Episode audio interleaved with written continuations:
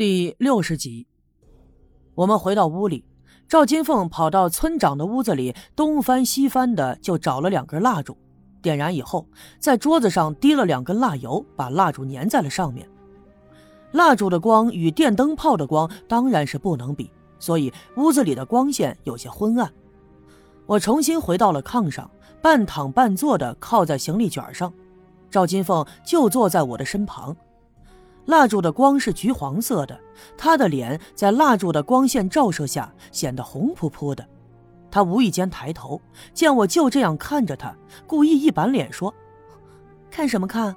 又不是没见过，别看了。”说完以后，他的脸更红了，转过了头去。其实呢，说句心里话，我特别愿意跟赵金凤这样独处，因为只有这个时候，我才能忘掉心里一切纠缠着的事情。我的心里会感觉特别的平静，甚至经常会萌生一把把他拥入怀里的冲动。不过我心里更清楚呀，这一切也仅止于此，很多事情也只能放在心里想想罢了。眼前的一切都是虚幻的，根本不会属于我。我和赵金凤就这样坐在屋子里，其实我和他都一样，很担心拴住那个孩子。尤其是哑巴呜里哇啦的告诉赵金凤，孩子去了柳树沟，就更加的让我们放心不下。尽管有刘老二和老郑他们带着小分队员拿着枪追赶了过去，但是到现在为止还没有听到任何的讯息。先按下我和赵金凤在屋子里担忧不说，咱们单说这刘老二吧。听赵金凤说，拴住那孩子去了柳树沟了，把他也吓了一大跳。这三更半夜的，这若是遇上了野狼，那肯定是凶多吉少呀。拴住这孩子原本就命苦，如果不是当初刘福生把他收养并且长大，恐怕他早已变成了游魂野鬼。而他爹刘福生呢，就这样离奇的死了，让这孩子呀变得更加的可怜了。有时候想想吧。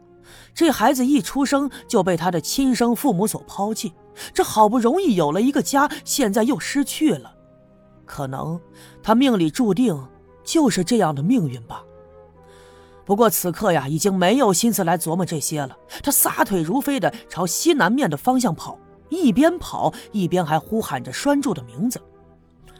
他出来的时候着急，没有带手电筒，不过幸亏天上有半个月亮，散发出淡薄的光芒。勉强能把眼前的一切给照亮，可是刘老二跑了很远，无论怎么喊也没有听到拴柱的回答。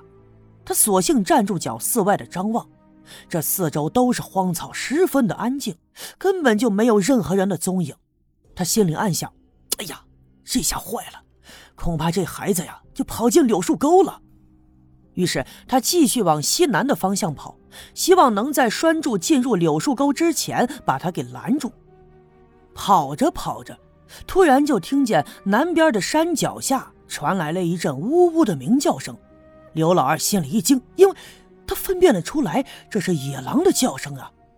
话说前两天我刚从山上被野狼给咬了，虽然说捡了一条性命，但是也足以把刘老二他们吓了一跳。他是这刘家镇的治安小分队长，整个村子的安危都记在他的身上。这一晃吧，已经有很久野狼都没有下山霍霍了。前阵子下山丢走了刘福生家的一只羊，在之后呢也没闹出什么幺蛾子来。没想到这两天野狼他又活跃了起来，于是他放慢了脚步，把手里的步枪端起来，嘁里咔吧的推上了子弹。就侧着耳朵，仔细地辨别着野狼叫唤的方向，往前走了一阵，忽然刮起了一阵风。这风虽然不大，但感觉冰冰凉凉的。刘老二穿的单薄，不禁就打了一寒颤。他探头往前面看，前面有一个不大不小的土包，土包的旁边长着一丛灌木，而就在灌木的后边，却升起了两团绿莹莹的光。野狼！刘老二在心里暗叫了一声。这两团绿光应该就是野狼的眼睛。虽然刘老二手里有枪，而且平时啊他多少还会点功夫，不过这三更半夜的在野外遇见了野狼，他心里头多少也有点发怵。毕竟他不知道眼前的野狼是一只还是一群。想起那天我在山上被野狼咬了的时候，曾经亲手掐死了那只年老的头领，那别是这些野狼心里怀恨，下山来复仇了。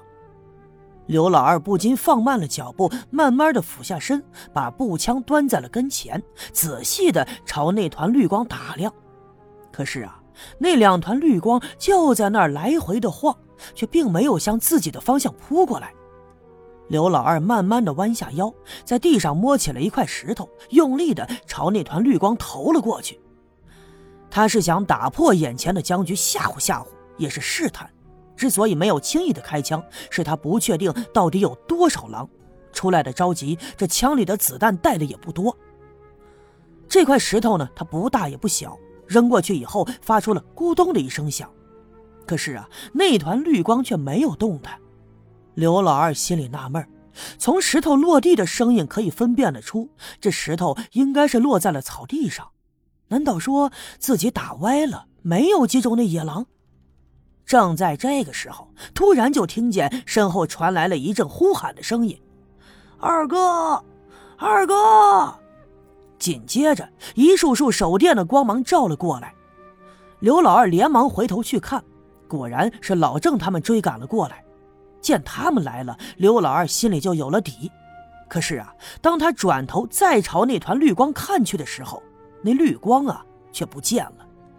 等老郑他们跑到刘老二的跟前，呼哧带喘的问道：“ 二哥，这拴住那孩子还没找到吗？”啊！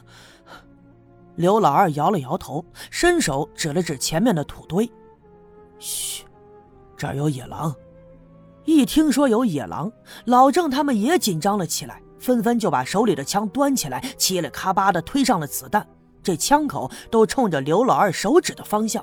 手电筒的光也都集中的照向了那个土堆，土堆被彻底的照亮了，可是啊，却并没有发现野狼的踪影。但是人们仍旧没有放松警惕，就慢慢的向那个土堆靠近。当他们走到跟前，朝土堆的背后看去的时候，竟然是大吃了一惊。原来呀，土堆的后面竟然蹲着一个人。他身形瘦小，是一个孩子，不是别人，正是栓柱。这完全出乎了人们的意料之外。刘老二把枪背在身后，一弯腰把栓柱抱了起来。栓柱并没有说话，他看了一眼眼前的刘老二，头一歪，趴在他的肩膀上，竟然就呼呼的睡着了。刘老二也知道栓柱有梦游的毛病，看他这个样子，想必那是梦游呢。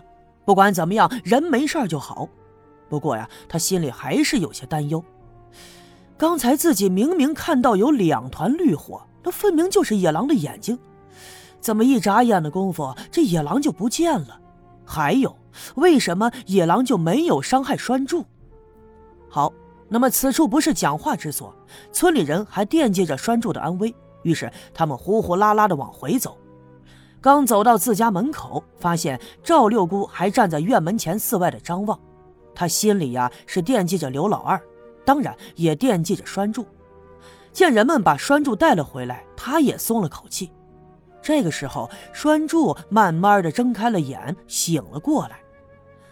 刘老二摇了摇头，对栓柱说：“哎呀，你这孩子真是吓死个人！你三更半夜的往那边跑啥呀？这多危险！”差点没让野狼吃了你啊！栓柱挣扎着从他的怀里跳下来，转过脸朝西南的方向望了一阵子。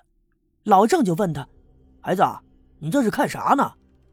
栓柱没有回头，而是慢悠悠地说：“我看见我爹了，我要去找我爹。”虽然这是在赵六姑的家门口，而人们都打着手电，把眼前的一切照亮。